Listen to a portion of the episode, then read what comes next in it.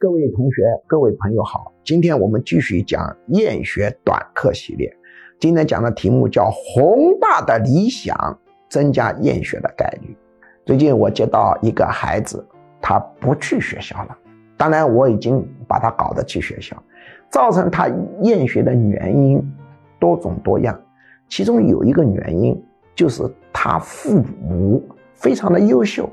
给他提出的理想非常的宏大。有人说，是不是要他考清华、北大、复旦、交大呀？哎呀，清华、北大小儿科了，太低了。哈佛呢？哈佛毛毛雨。诺贝尔奖获得者呢？哎呀，做诺贝尔奖获得者不行，一定要做历史上像牛顿似的人物，因为。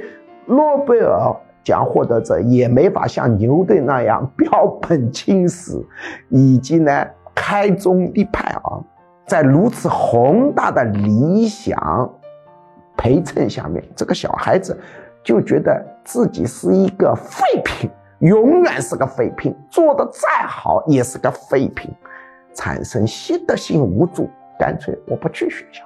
所以，我们很多父母有一个错误的想法。我要求提的高点，你即使达不到，你蹦一蹦也会很不错。我要求提的太阳，你蹦一蹦也能蹦到月亮，这个观点不对的！要看小孩的能力，比如他这个水平是赚钱能够赚到一万块的，你提两万块是有可能导致他一万一、一万二，本身就一万多块钱的水平，你提。要年薪两百万，他干脆躺平了。我做不到，我是一个废品。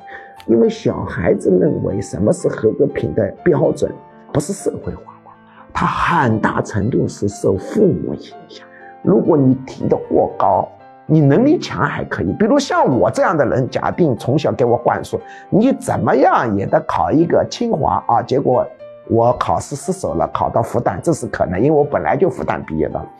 但是对大多数人，你跟他说，你无论如何要考上清华，他就是瘫掉了。我永远是废品，习得性无助。这个想法是不对的，目标不能提得太高。